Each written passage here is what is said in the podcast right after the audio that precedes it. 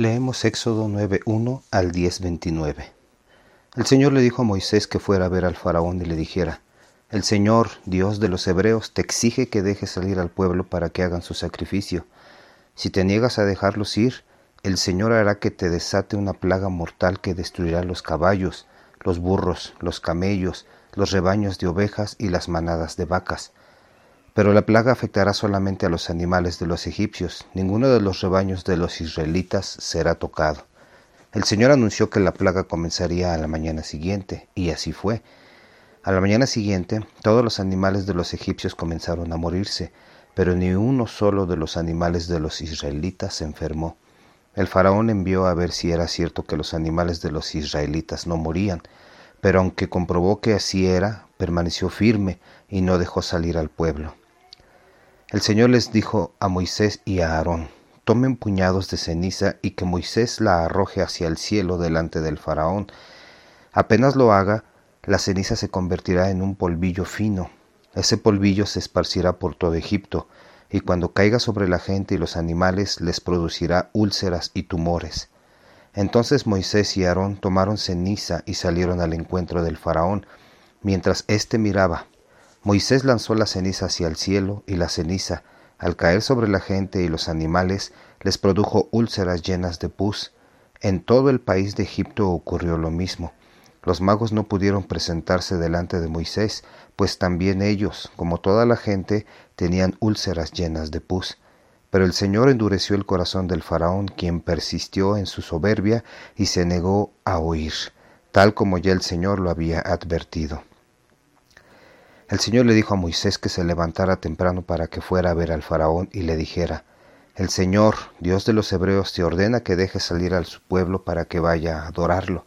Si no obedeces, entonces Él enviará una plaga que realmente vendrá sobre ti, tus siervos y toda la gente de Egipto. Dile que le voy a demostrar que no hay otro Dios en toda la tierra, que si yo quisiera hubiera podido usar todo mi poder para mandar una peste que acabara con todos los egipcios de una vez pero no lo hice, porque quiero que todos sepan cuán poderoso soy, y para que mi nombre se mencione en todo el país. Dile que si es que se cree muy grande como para atreverse a desafiar mi poder y a negarle a mi pueblo el permiso para salir, también dile que mañana a esta hora enviaré una tormenta de granizo que azotará a toda la nación como jamás ha sido azotada. Por eso, Deben apresurarse a meterse en sus casas y a recoger los animales que están en el campo, ya que el granizo caerá sobre toda persona y animal que esté al aire libre y los matará. Algunos egipcios aterrorizados por esta amenaza recogieron sus ganados y sus esclavos de los campos, pero otros no dieron importancia a la palabra del Señor y los dejaron en el campo a merced de la tormenta.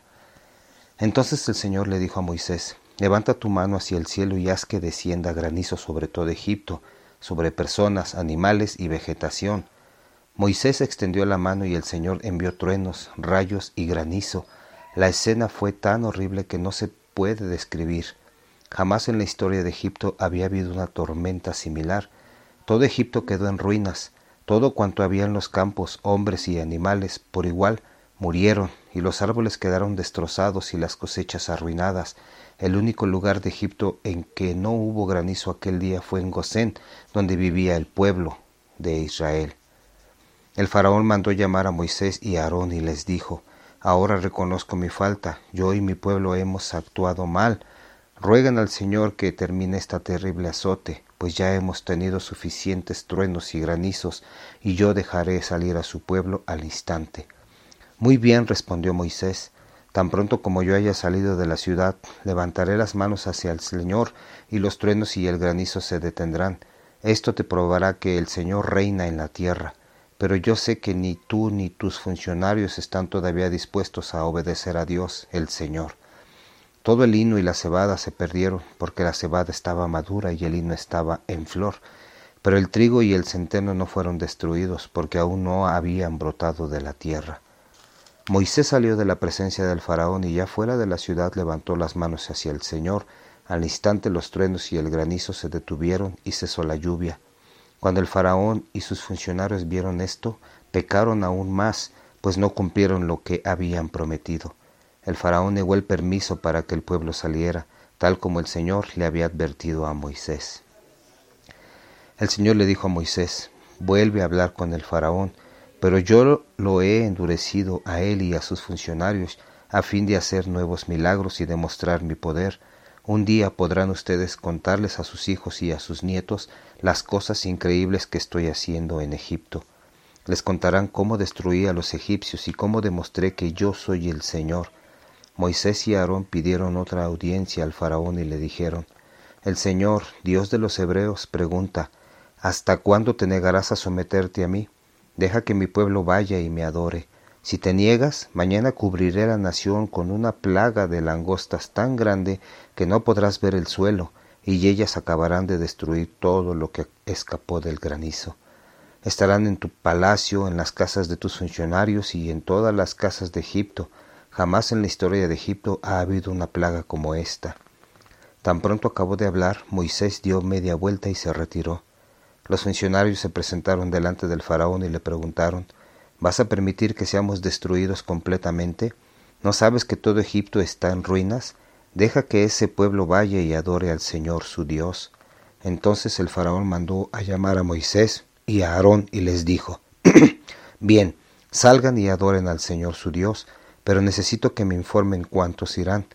Iremos con nuestros niños y nuestros ancianos, nuestras ovejas y nuestras vacas, respondió Moisés. Llevaremos todo lo nuestro porque iremos en santa peregrinación. Que el Señor los ayude, respondió el faraón. ¿Acaso creen que les dejaré llevar a los pequeños? Ya veo lo que están planeando. Jamás accederé a esto. Si quieren ir a adorar al Señor, entonces vayan solamente ustedes los hombres. Luego echaron de la presencia del faraón a Moisés y a Aarón. Entonces el Señor le dijo a Moisés, Levanta tu mano sobre la tierra de Egipto, para hacer que vengan langostas a cubrir la tierra y a comer todo lo que quedó después del granizo. Moisés levantó la vara y el Señor hizo que un viento oriental soplara todo aquel día y toda la noche. A la mañana siguiente, el viento oriental había traído las langostas, y las langostas cubrieron Egipto completamente. Era la peor plaga de langostas en la historia de Egipto. Nunca habrá otra igual. Las langostas cubrirán la tierra y no permitirán que se viera el sol, de modo que la tierra estaba en tinieblas. Las langostas se comieron toda la vegetación que había escapado del granizo, no quedó nada verde, ni árbol ni planta en todo Egipto. El faraón mandó llamar urgentemente a Moisés y a Aarón y les dijo, Confieso que he pecado contra el Señor su Dios y contra ustedes. Perdonen mi pecado por última vez y rueguen al Señor su Dios que aleje de mí esta plaga mortal prometo que no les negaré el permiso de salir a adorarlo. Entonces Moisés salió de la presencia del faraón y oró al Señor. El Señor envió un viento fuerte de occidente que hizo que las langostas fueran a dar al mar rojo, de modo que no quedó una sola langosta en Egipto. Pero el Señor endureció el corazón del faraón y éste no dejó salir al pueblo. El Señor le dijo a Moisés, levanta tus manos al cielo para que todo Egipto quede cubierto de tinieblas Será tal la oscuridad que los egipcios andarán a tientas. Así lo hizo Moisés, y espesas tinieblas cubrieron la tierra. Durante tres días los egipcios no pudieron verse unos a otros ni salir de, sus casas. En la región habitada por el pueblo de Israel, en cambio, había luz como de costumbre. El faraón llamó a Moisés y le dijo, Vayan y adoren al Señor, pero dejen sus ovejas y sus vacas aquí, pueden llevarse a sus hijos con ustedes. No, respondió Moisés, debemos llevar nuestras ovejas y vacas para presentar ofrenda y holocaustos a nuestro Dios. Ni una pezuña se quedará aquí, porque debemos llevar sacrificios al Señor nuestro Dios, y sólo cuando lleguemos allá, Él nos dirá cuáles animales tendremos que ofrecerle. Pero el Señor endureció el corazón del faraón y éste no los dejó salir. Sal de aquí y no vuelvas a venir a mi presencia. El día que lo hagas morirás, le gritó el faraón a Moisés. Muy bien, respondió Moisés, nunca más volveré por aquí. Salmo 17, 6 al 15. Oro así porque sé que me responderás, oh Dios. Sí, inclinas a mí tu oído y escuchas mi oración. Muéstrame en forma admirable tu gran amor, oh Salvador, de cuantos, de cuantos te buscan, tu auxilio contra tus enemigos. Protégeme como lo, lo harías con la niña de tus ojos. Escóndeme bajo la sombra de tus alas. Protégeme de los malvados que me atacan, de los asesinos enemigos que me rodean. Son despiadados y arrogantes, escúchalos alardear, se, se abalanzan contra mí, prontos a derribarme, son como los leones ansiosos de destrozarme, como leoncillos agazapados en busca de su oportunidad. Señor, levántate y haz que caigan de rodillas, rescátame de los malvados con tu espada, líbrame con tu poderosa mano de estos mortales cuyo único interés está en la ganancia terrena. Con tus tesoros les has llenado el vientre, tus hijos han tenido abundancia y hasta ha sobrado para sus descendientes pero yo en justicia contemplaré tu rostro, me bastará con verte cuando despierte. Proverbios 5:21 al 23.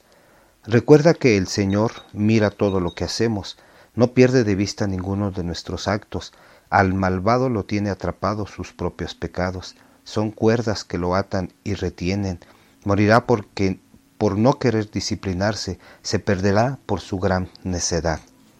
Mateo 21 al 16. El reino de los cielos es también semejante al dueño de una finca que sale por la mañana a contratar obreros para recoger la cosecha. Conviene con ellos en pagarles un denario al día, que es el salario normal, y los pone a trabajar. Un par de horas más tarde, al pasar por la plaza y ver a varios hombres que andan en busca de trabajo, los envía al campo con la promesa de que les pagará lo que sea justo al final de la jornada al mediodía y a las tres de la tarde hace lo mismo. A las cinco de la tarde se encuentra en el pueblo a otros desocupados y les pregunta ¿Por qué no están trabajando? Porque nadie nos ha contratado, le responden. Pues váyanse a trabajar a mi finca y les pagaré lo que sea justo. Por la noche el pagador fue llamando a cada uno de los obreros para pagarles, comenzando por los últimos que habían contratado. A los que llegaron a las cinco les pagó un denario, los que habían llegado primero, al ver lo que recibieron los que llegaron de último, pensaron que a ellos se les pagaría mucho más, pero se les pagó también un denario. Claro, inmediatamente uno de ellos protestó ante el dueño. Esa gente trabajó solo una hora y le están pagando lo mismo que a nosotros que trabajamos de sol a sol. Amigo, le contestó el dueño, ¿no quedamos en que se te iba a pagar un denario al día? Pues tómalo y vete y porque quiero pagarle a todos los trabajadores lo mismo, no me vengas ahora con que es injusto que yo haga con mi dinero lo que me plazca.